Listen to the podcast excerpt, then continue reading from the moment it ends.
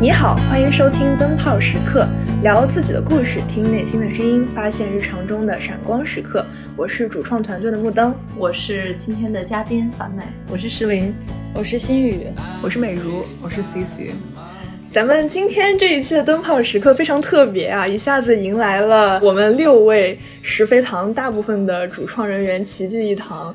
就是今天正好是我们在座的唯一一位芝大本科生 Cici 返回了芝加哥，然后我们开展了一次团建，所以这次是真的应了我们灯泡时刻的 slogan，就是点灯夜话不求甚解。虽然现在还不是夜话，虽然是，但我们已经都坐在了床上，对，我们现在都坐在了床上，但已经把酒也喝了，差不多了，差不多准备可以睡了。没错，没错，夜话了。我们几个主创团队齐聚一堂，来给大家讲一讲相声，然后从我们在人生阶段的不同视角来回顾一下我们在浙大的学生生活，以及我们作为全职学生的一个这样的一个角色的体验。所以今天这一期其实可能对不同的听众，根据他们自己所在的人生经历，可能会有不同的启发或者不同的碰撞。比如说，我知道。因为现在是四月份，所以可能即将浙大又要迎来一批，不管是新的本科还是研究生，可能你们听的时候会会对你们产生很多很多叫什么呢？冲击。对，以及芝大是一个有名的江湖上的传说，就是让快乐去死的地方。我们今天也来聊一聊，就是怎么一个去死法，快乐消亡史。对，所以可能对于这一些即将入学的朋友来讲。更多的就是听个听个声儿哈，就是 F Y I，就是 for your 呃 reference 而已。嗯，这个都做不到，就听着好玩儿。哦，连 F 连 F I 都做不到。至少来说，如果我没有进知大之前能够听到这么一期播客，我觉得应该还是挺值的。可以从几个不同的内部视角来看看知大到底给学生留下来的印象。对，然后在这里生活到底是什么样子？没错。所以我们说，我们聊的不能保证是。官方也没有任何官方性质，对吧？其次呢，也可能不具备普遍性，但是至少我们几个能保证的是，都是我们真实的心声和体验。说不定等到明年诗玲姐面试的时候，就有一个小朋友说：“我就是因为听了这期播客，对知大产生了一些兴趣。”或者你在哪一批哪一个申请信里面就发现这样一个开头。一些这个录取团队的暗示，大家收好。对，也是包括我们几个，有一部分人是研究生在读，然后我们经历了很挣扎的在 DDL 当中折磨，然后找工作的这么一段时期。还有一部分人是已经找工作上岸了，还有一部分人是已经在职场打磨了多年。所以希望我们的视角。能够带给你一些启发，所以那现在我们 disclaimer 已经说了这么多了，咱们就切入正题。就我知道大家都已经在这个 DDL 的苦海当中挣扎了许久，我们最近最苦于 do 的是谁？要不要先来吐槽吐槽？这样，我们我们先从谁的 DDL 就是延期最长，就从谁开始 说，谴责一下。我知道有一个人的名字已经在我的脑海里了。我知道这个名，这个人的名字已经在每个人的脑海里了。我可以拒绝承认吗？来吧，樊美。嗯，那这要从何说起？你拖欠的 DDL 是什么？为什么拖欠它？以及你为什么作为一个工作的人还 take full time？居然会有 DDL 课程的 DDL？对，作为一个 full time 的人，竟然还上了三门课，并且还上的是非常难的数学课。这个从何说起呢？呃，这个首先澄清一下哈，虽然是上了三门课呢，但是确实其中有一门是门数学课，确实难度也挺高的。另外两门呢，是因为是我的直属大 boss 在教，而且和我的工作还是有非常紧密的联系的，所以最开始的时候，我得承认，其中一门课我真的只是想去听一下他在讲什么，没有想到他讲的还挺好的。原来是在拍什么彩虹屁啊？这是不是？不，但问题是这还不是他，他还没开始教呢。这是另外一个 faculty member。所以呢，我开始的时候，所以那个时候就是我们不需要去上，但是呢，我只是想去听一下这课去讲的什么。而且呢，这个课其实挺高 level，它是一个博士二年级的课，我就没觉得自己能听懂。哎，结果一听，哎，我说这不就是我 program evaluation 的这个加强版吗？突然就觉得这玩意儿好有好有意思。然后我就我就一发不可收拾，就就又去了。但是呢，现在 given 我另外两门课的这个 workload 比较大，所以这门课可能暂时就搁置了，因为毕竟每年都还能上嘛。嗯，大概就是这么个情况吧。所以樊美，你作为一个 full time researcher，在芝大下属的一个研究中心，你给自己上三门课，你觉得这个是你自找的呢，还是知大的这个，还是你自找的呢？当然了，这个首先哈，咱们再说，你功利性在里头的。如果说假设我以后想申请 econ 的 PhD，那么这门课呢，可以作为一个很好的 indicator 证明啊，这个人数学还不错。嗯，不功利的说呢，就是那你说吧，有那么多好的 outside option 不选，为什么要留在学校？为什么要在学校一个 research center 工作？而为什么要在这个 research center 工作？对吧？那也就是说，那除了就是你对这东西感兴趣，真的没有别的原因了。那你要说这个对对这个东西感兴趣呢，我觉得可能就是人多多少少还是有一些共性的，那就是可能有很强烈的求知欲。嗯所以当看到这个有自己不了解的东西的时候呢，就很想去给他搞明白了。我觉得这可能是在做研究的人身上某种必须的特质吧，就你得有这种打破砂锅问到底的精神。所以我我听到樊美说的就是，对于有些人来讲，上课是一种享受。没错，一种满足自己求知欲的这样的一种天然的追求。啊，我就刚刚听他说话，我理解 TA 我的一个 TA 听我说话的意思，就是我这学期也是特别 challenge 自己的，选了两门 PhD 二年级的课。然后我跟那个 TA 在聊的时候，我说我放弃了另一门课，然后他说你为什么放弃啊？我听你的语气当中充满了对这位教授的享受，因为那教授是 Harris 著名的非常高智商的一位教授，听不懂他说的话的那种感觉。所以我觉得可能是有可以握个手，对 知识的享受，就是那种很 struggle，但是你又很享受你在突破自己的边界，然后了解新的东西的那个过程。学费没白交，啊，是的，是这哎种感觉。那我很想问你，上这些课要交学费吗？如果 audit 的话是不用的，但如果说他你要 officially 让他 appear 在你的出现在你的成绩单上的话，那是要交的。所以你现在是欠着学校的钱呢，学费还没交上呢，但是是会交的，否则拿不到。否则拿不到成绩了。是我之前就是也考虑过 audit 这个选项，因为我觉得既然来了知大这个环境，感觉不多上点课，不多读点书都有点亏，是吧？对，所以所以啊，有人在网上说啊，这个项目水，大家这么快吗？开始？大家这个水不水，我觉得真的是看选择的，嗯就是因为你其实有很强的灵活度，可以把控你想选什么课，然后想走什么样的 track，对吗？那如果说你就想走一个就是挑战自己的路，那你完全可以选非常难的课，然后你一定能把这个项目打造成那个非常不水的。那如果你你的目标就是说我就是想毕业找工作，然后呢成绩差不多就得了，我想去 network，我想去 career，right？那那无所谓嘛。那你就如果心思没有放到说在科研上、在学术上有所成就的话，那你又何必在意课的内容是不是水呢？我听到他们说知大的项目水，我真的就是一个大震惊。本知大三毛有话要说，我就是就是什么叫三毛？什么叫三毛？就是我这个学期的课排的特别有意思，就基本全在周二、周四，所以我周四有四节课，而且是从九点半一直上到两点，中间每节课都只有十分钟的休息，就是我我吃不上饭。然后我从早晨还要穿过那个就 Keller Center，然后到我们 Econ 的系里面。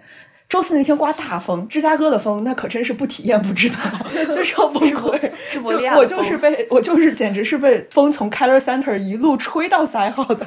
然后呢，因为连着上三节课，这个体力确实吃不消，呃我又不好意思坐第一排，在教授底下眼皮子底下吃东西，我就在路上吃的我的苏打小饼干。那天不仅要把我吹走了，我觉得我的小饼干都要被吹走了，午饭然后一起了 对，特别的冷。然后，即使吃了个小饼干，我基本上完三节课都是那种低血糖的状态，就是高浓度的知识的这个输入，然后再加上这个就忍忍饥挨饿，然后在寒风中受冻，还有头发也只掉的只剩三根儿了。吃大三毛属实就是我。不是你这个完全提醒我，对于美食有追求的人来说，我觉得知大在这个方面确实是有缺陷，绝对不是我们的竞争优势。找不到哎，吃这个我的。我觉得得得这个没有比较就没有伤害。哦你要拿这个吧，跟那个以吃的好闻名的学校去比啊，那不行，被人家甩了几条街。你要跟那个有一些学校比的，你会觉得哇塞，这知大竟然每个学校自己还有 cafe，然后你外头还有那么多小餐厅，哎，你就会觉得这个地方还不错。对，居然 Keller Center 还有 Poke Bowl，对吧？哦对我觉得那个 Pocket 是真的很不错。所以就是真的是得看？跟什么比。你要是跟那个正儿八经的人家那个正儿八经吃 poke bowl 的地方，你会觉得这什么玩意儿没法吃，是吧？但是呢，你要是这就属于比上不足，比下有余。，居然还有 rice，有 brown rice、white rice。就像是你不能拿芝大的体育来跟其他任何学校去比较。哦，这倒是真的。这要是体育爱好者，还是反对吧。毕竟曾经我们学校的体育馆被改成了图书馆，是吧？好像听说有这么一则奇闻异事。这件事吗？我是听一个 T A 说的，不不不，我们之前有一个体育馆被改成了一个那个 dining hall。哦 r l e 是吧 e r l e 嗯，我只记得，哎，但是确实期末、期中、期末的时候 r l e 是会改造成自习室，大家可以去那里自习。啊，所以显然我没有去过。反正就凸显了对体育的不重视吧。所以其实 Cici，你在我们这群人里边是在芝大的 tenure 最长的啊，也是作为学生的身份来嗯讲，对不对？所以你对芝大，你现在马上要毕业了，如果描述芝大到底是一个什么样的学校的话，你会怎么去说呢？就上本科肯定跟你们体验也不太一样，对，研究生和本科还是很不一样。嗯，但我觉得就自己过得很幸福呀。说说看，就可能也是因为我选了这个比较文学，然后呢，就就怎么说呢？我这么说有点对不起我同学，但我的确觉得可能文科水分会大一点吧。然后我觉得我的课程都很小，然后老师都很在意我，嗯，就有什么困难我也就是可以跟他讲，就没有感觉就是被压榨到什么样子。然后可能因为我自己也比较丑。所以就没有感觉，就是一直要嗯挑战最困难的课，然后或者是一个一个学期要 overload 五节课之类的。如果这样子想的话，我觉得在哪儿上学估计都都挺都挺困难。嗯，但我们知大本科的朋友确确实实这个评价都还是很不错的，而且我觉得很难得的是，因为我也是在国外的教育体系里面 摸爬滚打了很多年，所以我觉得很难得的是，我看到很多在知大四年毕业出来之后还不改初心的人，我觉得这个点这一点是很难得的。我见过很多。本科毕业之后就觉得，一我也不知道我本科学了啥，二是不管学了啥，我以后也不想再跟他有什么关系了。但是我竟然在师大认识很多本科生，他不但对自己的这个学科是有了更多的了解，而且他依然还有这份热爱，他想之后在这个领域进进行深造。我其实觉得这个可能在某种程度上是彰显了他本科教育的成功之处。嗯，所以我我特别有感触，因为我觉得有时候学生这个身份哈，就是咱们在国内的语境下，好像你学生你就是。相当于是嗷嗷待哺的被学校 OK，我今天教你这个东西，我给你那个资源，然后学生就是 fully 就是 take 这些呃学校给你准备好的这些东西，但是其实尤其是研究生。完全不是的，其实学生就是一个另一种 full time job，就是一种全职工作。学校给你提供很多的资源，那你怎么利用？你利用什么？包括你自己怎么去认识那些人？尤其是我现在自从毕业之后做了浙大的 staff，我就更发现说，其实从大家的比如说 staff 的角度，他们也很心想说，哎，我准备了这些资源，那到底怎么可以让这些学生更好的去运用到？所以其实我觉得这有时候是一种心态上的转变，尤其是研究生，就是你来上这个学不是给别人来上的，你是给你自己来上的。那在这个过程当中，你学啥，这个你自己来定的。其实学校更多的就是给你一些 options 或者一些 possibilities。对我其实是觉得，就是可能一定会遇到一个难点，就是不管是 professor 还是学生，都会遇到一个难点，是说知大是 quarter 制嘛，嗯，就是说，因为刚才就我们讨论的就是说，呃，自己去寻求资源，或者说，如果你能和教授有一个比较小规模的课堂，然后教授如果能给你更多的就是 attention，然后你能有更多的交流，那其实很多你觉得困难的学习可能都会好一些。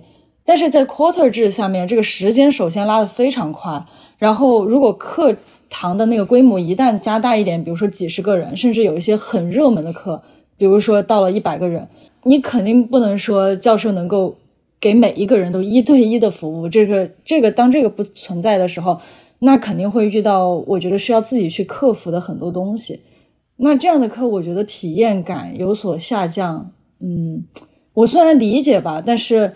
嗯，确实这个有点无解啊。就比如说在 Harris，如果说你要上一些 data certificate 的课，比如说 programming 啊，比如说啊、program eval，比如说 machine learning，那这些课就跟打仗一样，就八周一周接一周，嗯、然后你可能也很难，就是除非你很激进的去不停的去 connect 到教授和 TA，不然的话就真的是 self learning 的程度会非常非常高。嗯嗯。对，没错，我觉得可能这个也不局限于在我们 Harris School，就是我们公共政策学院，就对整个知大来说，因为它是遵循一种 quarter 制，就有多夸张呢？就我们去年九月份刚入学，可能还才刚开始适应美国的生活，结果过了三周还是几周，就说要期中考试了。我当时一整个的状态就是什么？我整个人还非常的悠闲，还在探索芝加哥。结果你跟我说要期中考试了，还在享受夏天的小尾巴，对 周末可能还约一两个局，对，还有 DV bike CC Lake Shore 呀、对，还在玩狼人呢。结果一眨眼，就是这个是跟 semester 制一个非常大的不同，所以这个时间线就拉的特别快，特别紧。semester 制的同学一直都还在很清闲的说：“哎，要不要去什么地方玩？要不要来芝加哥找我玩？”我都说：“你别来找我了，等我忙完这一阵，等我把这几个 due 写完，对，让我把这几个 due 写完。”真的是，所以回想我当时读书啊，哎呦，真的比现在工作要辛苦很多，嗯，真的是。你们也是就 semester 还是 quarter？你说在哪里？你在伯克利吗？不是？那是 semester，哦，对。但是我就是说，当年我在芝大读书的时候，我觉得这个可能跟每个人对自我的一种管理和预期也有关系。因为的确，作为一个全职学生，你首先要完成作业吧，你的绩点不能太差吧；其次，你要找工作、找实习吧；然后第三，你还想体验一下美国生活吧，交交外国朋友吧。就是我觉得，可能尤其是对于刚刚来的那个第一个学期的时候，你可能觉得一切你都还在。哎，经常有人怎么说，就是一边在开这个车，一边在造这个车，就是类似这样的一句话。C 这个用英语怎么说来着？就是很多人会经常你这种没有吗？谁是很多人？就是经常经常听到这种 什么开这个飞机，造这个飞机。哎，不过真的，我上周就是赶一个 deal，就是同组三个人里面嘛，反正有一个人是一个巴基斯坦大哥，他上周真的每天都是凌晨四点才睡觉。就是你说的，就是一边在上课，然后在做作业，然后又要找工作，可能又要面试，还有 data test，他真的就好累。我们那个 group project 那天做完了之后，他就说：“求求大家了，让我今晚睡个觉，咱们明天再开始吧。”所以说，就是你要想开启 hard 模式，那绝对是可以的。我突然觉得是我不够努力了。完了，peer pressure。peer pressure 就这么出来了。所以其实我记得好像几年前，芝大当时在 university 就是在整个大学范围做了一个 climate 的那个调查，然后呢，当时好像就是说学生的 mental health。就是你的心理健康是一个比较大的一个问题，就是学校可能重新组建了自己的 wellness center 的一些 programming 啊，然后我记得当年也是我读书，尤其是就是那时候发力找工作，但又没有 offer 的那段时间，压力好大。我记得那时候我就参加了嗯芝大的那个 meditation course，就是没有没有学分的，但是它就是你可以在学校范围内每每周去教你 meditate，在我们的那个 Bond Chapel，就是那个特别漂亮的小教堂里面，大家围坐一圈儿，就八九个人。然后呢，第一节课我记得特别开，特别搞笑，就是介绍自己以及介绍为什么自己来到这里。然后你就听到了人生各种悲惨故事。我就记得有一个 PhD 就在那说我的 thesis 写不出来，然后但是我又不得不写出来，然后所以我出现在了这里。我觉得这简直然后就是瞬间我就觉得 feel much better。我觉得这就是完了，我觉得看到了未来的自己。找 CDO 的经历，我找 CDO 的 Career career Development Office，呀我们的职业发展中心，然后我去找我的 career coach，然后我跟他聊的第一句话就是。我找不到实习了，我要完蛋了。就是我觉得我的 career coach 给我的更多的 support，并不是非常的技术到我应该要去在哪儿投简历，或者我应该要怎么样跟别人在面试当中回答好这个问题，而是他给我一个很强的精神抚慰。对我每周找他都像是去做心理治疗似的。我需要一个人告诉我，你可以你可以的，你绝对是 OK 的。尤其是我在收到面试之前，我非常的虚，然后他就不停的告诉我，他给你了这个面试，就意味着 you are the best candidate，然后不停的在自我暗示，直到成功。洗脑成功，洗脑成功。这个这个是是这样的，因为就是芝大它本身是一个 highly selective school，这就意味着什么？它招过来的学生大面上啊，就是百分之九十九吧，咱们说这个学生质量本身就很高。你说你们难道会毕业了失业吗？那不可能的。对吧？顶多就是你能能不能毕业之后，立马就找到自己最想要的一个工作。但这个呢，你甭管是哪儿毕业的，你就是再好的 program 毕业，你也未必就是说你一毕业就真的能去拿到自己最想要的那个 offer，而且很有可能就是你以为自己拿到的是你特想要的那个，没错然后你真正去上班了，发现跟你想象的天差地别，对吗？那也就是说，在这个前提下，就是所有来这儿的人都不会有这种失业的困扰。那在这种情况下呢，压力其实也不必特别大。是我觉得在寻找工作或者寻找实习等 offer 这个时间最 stressful 的，并不是说我能不能拿到这个 offer，而是说我是不是能够在自己所处的这个社会或者 community 得到一份认认可？嗯，当然很大一部分是自我对自我的认可，就是我知道我自己的一个评判的标准在哪里。但是在某一个阶段，你还是很需要社会对你的认可，我是优秀的，我是有用的。那在被拒的这个过程中，就是不断的打压你这一个部分，然后不断的自我怀疑，所以我觉得那是最 stressful 的部分。嗯，确实挺过了就好了。对，所以这个过程当中，就是你能给自己拿到什么样的资源，不管是你的 career coach，还是你身边的小伙伴，还是你的课友。所以刚才美如分享的这个，就让我想到，如果我们去说，作为一名全职留学生、海外留学生，你的一个生存必备生存技能，最重要的是什么？大家会怎么想呢？求助，嗯，一定我自己也觉得，其实就是怎么去合理的去沟通。嗯，比如说，很多时候我会发现中国学生，因为中国学生体量其实不是特别小，其实挺多人的。但是中国学生有时候在遇到问题的时候，他可能第一时候他会先去，因为他把学校可能当成一个 authority，然后呢，他觉得他自己是一个没有任何权利的一个学生，所以他其实首先他可能会对学校产生一些 complaints，嗯然后呢，第二他可能就会在学生之间肯定会去互相吐槽，那这个 complaint 就又被 amplify 又被加大。那这个时候，我个人的观察就是，这种情况都会有，美国学生也会遇到，什么印度学生也会遇到。那这个时候，比如说看人家印度学生，人家就可以把这种能量以一个非常有外交辞令般的方式去跟 学校进行一个非常正式的沟通。那学校当然就会聆听学生的心声，然后去给予相应的一个回应。这个其实我觉得不仅仅是作为学生，以后你在职场里面其实也是一样的。就你你你自己不爽了，你怎么把这个不爽给 resolve 掉？你怎么去跟身边的 stakeholder、跟你的老板、跟能帮助到你的人去沟通这件事情？你刚才说到印度学生，就是不夸张的说，我确实觉得这个群体和中国学生之间的关系，我觉得形成了一个比较鲜明的对比。其实应该不只是我吧，很多我身边的朋友都提到说，印度的同学跟同学之间，他们有非常强的一些 bond，就是感觉就平常交流一些学习啊或者求职这些经验，就经常都交流在，然后互相 refer，或者说是互相推荐资源。然后他们把他们的困惑，我不知道他们因为说话真的很夸张，你就感觉一个一个小的烦恼，一个小 complain，感觉他像演了一大出戏一样。但是他在这个过程当中，第一是他把他的这种情绪宣泄出来，第二是他身边的人都在想办法帮助他克服这个东西。就包括我们平常在生活中遇到一个问题，也是我觉得有些时候低估了，比如说你就是发一封邮件，它的这种力量，就是因为之前我刚刚上学的时候全是 remote。就是我在国内，然后跨时差，然后上这边美国的课。呃，除了课程时间，你有可能跟小组啊，或者跟这个课程本身有一些衔接上面的问题。我记得我当时就是发了邮件给教授，他专门就是单独跟我约了一个小时时间，就为了解决我的问题。而且他那个时间很快，我发给他，他第二天回了，当周就把这个事情就解决了。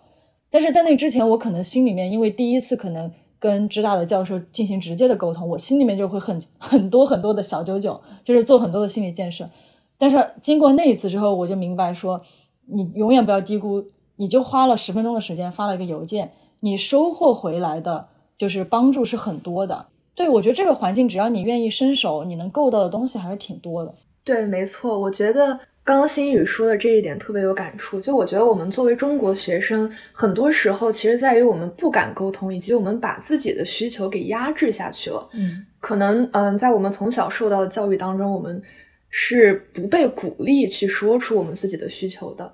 但是，当我们在这个教育体制之下，其实很多东西是可以去重新沟通的。就比如说，你可以去跟教授沟通这个 deadline 的时间，甚至你可以沟通期末考试的时间。就比如说，呃，我们之前在 remote 的时候，当时疫美国疫情还不是很严重，嗯、这个 spring quarter 的结束的时间是已经定下来的。但是我们之后因为疫情又变严重了，所以就改成了网课。然后开学的时间就延了一周，就导致期末考试的时间也变了。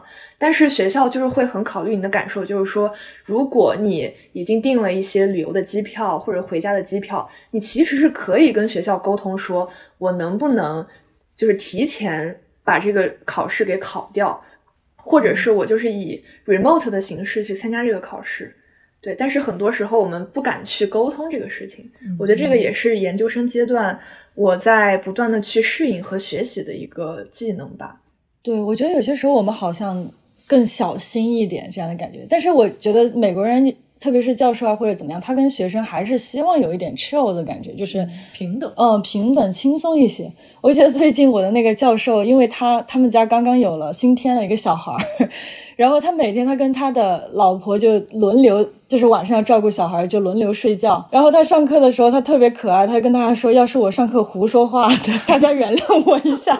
一下，对，我就想到自己，其实我觉得在这儿半年多，我学会的最对我有帮助的一个疑问句，就是从我的美国同学那儿学来的，就是教授，你能不能回到上一页 PPT 把那个东西重新讲一遍？我真的觉得这样是给我很多启发的，就是。没有必要自己在那儿死磕，你完全可以要求教授重新讲一遍。没错，这个特别就是没有必要先去一定要 justify 说我为什么一定要问出这个问题，因为我发现我有时候之前最近开始会犯的错误也是，我好像得先解释一下，哎呀，为什么我现在这儿不懂，我哪儿没听懂，然后我再让教授去解释。但其实就像刚刚美如讲，你完全就直接可以简单明了的告诉他说，能不能再重复一下你刚才说的最后一句话。所以真的是真的好像跟咱们的成长环境有一定的关系，因为我们有一个所谓的 hierarchy 在，觉得说学生和老师好像就是老师是怎么怎么样，但是大家知道，就是如果你们身边的 staff 就都不是老师啊，就是其实我们从来不把就是美国的大学里边的 staff 叫做老师，国内是叫做老师的，但我从来不认为我是学生的老师，我就是服务于学生的一个，这就是我的工作。对吧？所以其实这个利益是完全一致的。我觉得这可能是一体两面的一个事情。一方面就是说自己不要给自己加戏，可能很多时候就是自己脑内小剧场吧，想太多了。这样的话呢，就可能会阻止你去和别人进行有效沟通或者是求助。但另外一方面呢，我觉得很多时候呢，也不能 take things for granted。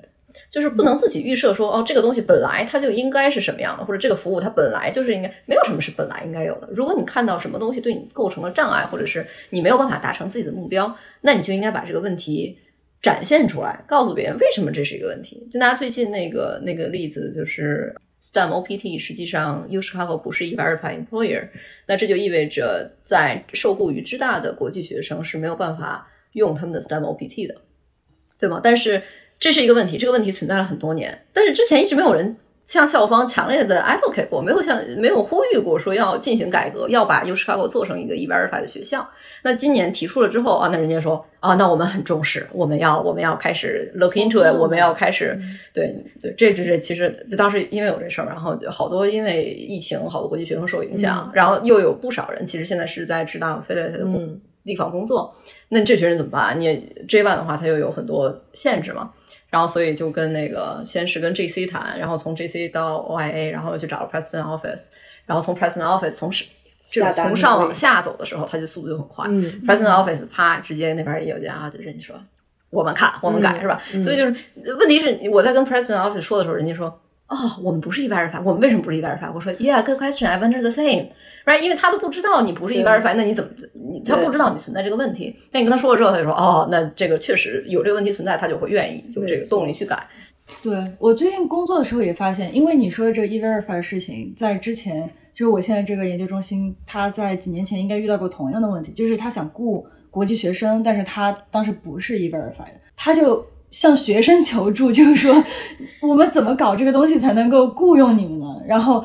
就是好像还是学生做了 PPT，给他教育了一下，对，教育了反教育他，然后他们才把这个事情落实了。所以说现在是可以 verify，然后可以雇的，可以用 STEM OPT。所以我觉得这就是一个你需要向对方传达你的需求的一个过程。没错，嗯，就是有啥意见咱当面说，以一个问题解决的方式，对吧？一个心态去把这个问题解决出来，你最终是可以让更多人受益的。所以这个真的是有时候就觉得，哎，为什么中国人、中国学生人那么多，但是声音反而没有印度学生多？就今天咱们就拿中国和印度作为可能两个比较对比比较明显的群体，我觉得这个真的是，这可能是一种 advocacy 的能力，对对吧？对，而且就是怎么样进行这样 advocacy，对吧？你比方说我要去进行这样的一个倡导，我怎么样才能让我的声音被听到？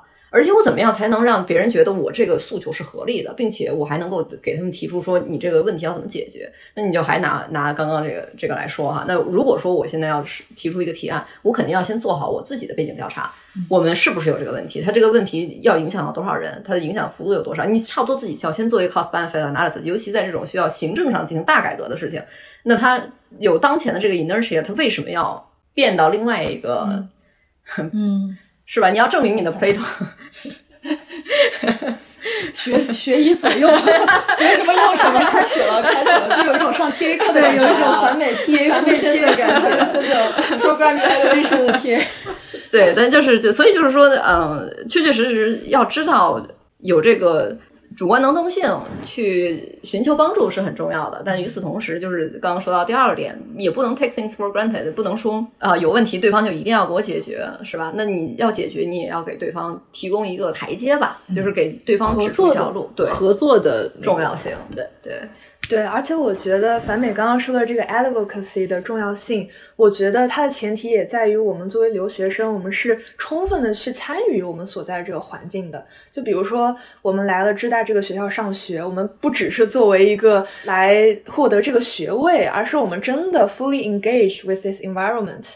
我们看能够利用学校的什么资源去做什么样的事情。我觉得这个也是在研究生阶段很锻炼我们的一个能力。所以，我之前就是比如说看到网上讨论研究生学位到底值不值得，然后有的项目水不水这个事情，我觉得真的取决于说你自己愿不愿意投身这个环境，然后在这个学校你愿意去挖掘多少这样的资源。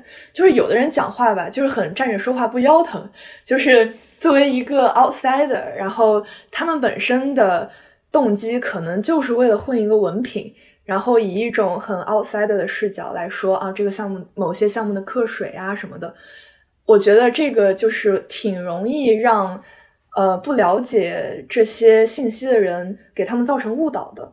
我觉得这事儿就是呃，要很看说话人的语境以及他是什么样的背景。比方说，我之前听到最多的 complaint 绝对不是智大水，而是所有人都在说智大为什么这么难。对，真的，因为就像就像校训说的。Unofficial 校训，Where fun goes to die，对吧？就确实是你，比方说，知大为什么一个 quarter 只能选三门课，也不是不能多选，你可以多选，但是你基本就要牺牲点什么，不是要牺牲社交，你就是要牺牲睡眠。反正你要想三个都占全了，还想上四门课，那那不太现实。这不是说不是说你就天才他也做不到，那这个就意味着他的 workload 确实是放在那里的。但是你比方说以 Harris 来举例的话，那他的课程设置可能对于非经济或者是金融类背景的学生来讲，它不算是很友好，它就比较硬核，它就很难，那就是很辛苦。你就是上最基础的课程，可能就很辛苦。但如果说你本来来的时候你就有呃相相当不错的这种工科或者是理科基础啊，那可能你上基本款的时候，你就会觉得没有想象中的压力那么大。那所以这个就是要看你个人的选择。那包括就是我觉得最好的还是说你在来的时候，或者你在做出这样重大的人生选择的时候，要想明白你要是来是为了什么。我就是来拿个学位，我就是冲着芝大的名头来的，没问题。我就认识有一个学弟，哎，人家就是说，我说你为什么要来要来芝大呀？他说，他说，因为他本科院校不是很知名那种院校，然后求职不好找工作。他说我就是为了芝大这个名声来的，而且，哎，人家就说到做到，他从一年级的时候就开始找实习，然后呢，实习就成功转正，然后实习的时候一年年薪就能拿到二十万加。那你想这个是什么概念？他是他第一份工作，那你说他和他。研一和他大四毕业，这中间差了半年，同一个人，难道他会有什么质的变化？不可能啊！但是知大这个 这个这个这个文凭给了他一个敲门砖，别人知道他在知大上研究生，然后就说哦，可以，这个实习机会就给你了，他就可以通过这个机会来展示他自己的能力，然后能够成功转正，拿到一个至少在世俗意义上来看是非常好的这样的一个 offer，对吗？但是他后来又跟我说说哦，那所以我这个现在可以来线下了，我来还是不来呢？那我说，那这就要你就要看你到底想要什么。你要说我就是要工作要赚钱，那你来不来都可。但如果你说我可能有遗憾，我想来体验体验知大的校园生活，我想来感受一下在知大上学到底是什么样的样子，哎，那你那你就来，那你来了你也不用担心什么自己的 GPA 啊什么的，你就是来这儿体验生活，对吗？所以想明白自己想要什么，你就不会出现心理落差。我觉得确实，就是来选校之前，其实我做的最多的事情就是比较各个 program 它的 curriculum，就是我把。每一个我有 offer 或者我想去的学校的那个课程设置都拿出来比较，那你其实很明显能够看出一个学校它的风格和侧重到底是什么。那我就不得不说，那 Harris，如果你真的想是做一个转型的人，比如说我以前大学的专业就是偏更偏文科，我就是想转一些统计、经济、data，就是这些东西，那他确实就对我其实像比较友好，就是既能够拓宽我的一些技能，然后又不会显得太强势，因为你要找一个从 master 开始从零开始学习这些东西的 program 不好找。但是如果你又想拥有一定的硬技能，那这个肯定就是能够给我提供这个方面的资源的。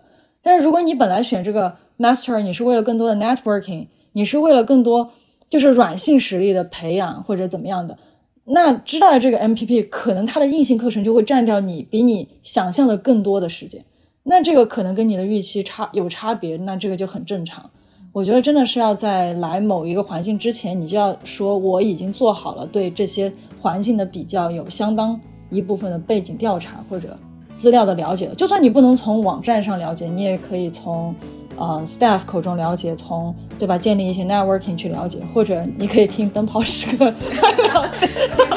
一 个老学姐们，灯泡时刻还有 Harris Ambassador 可以找我聊一聊。本期节目分为上下半期。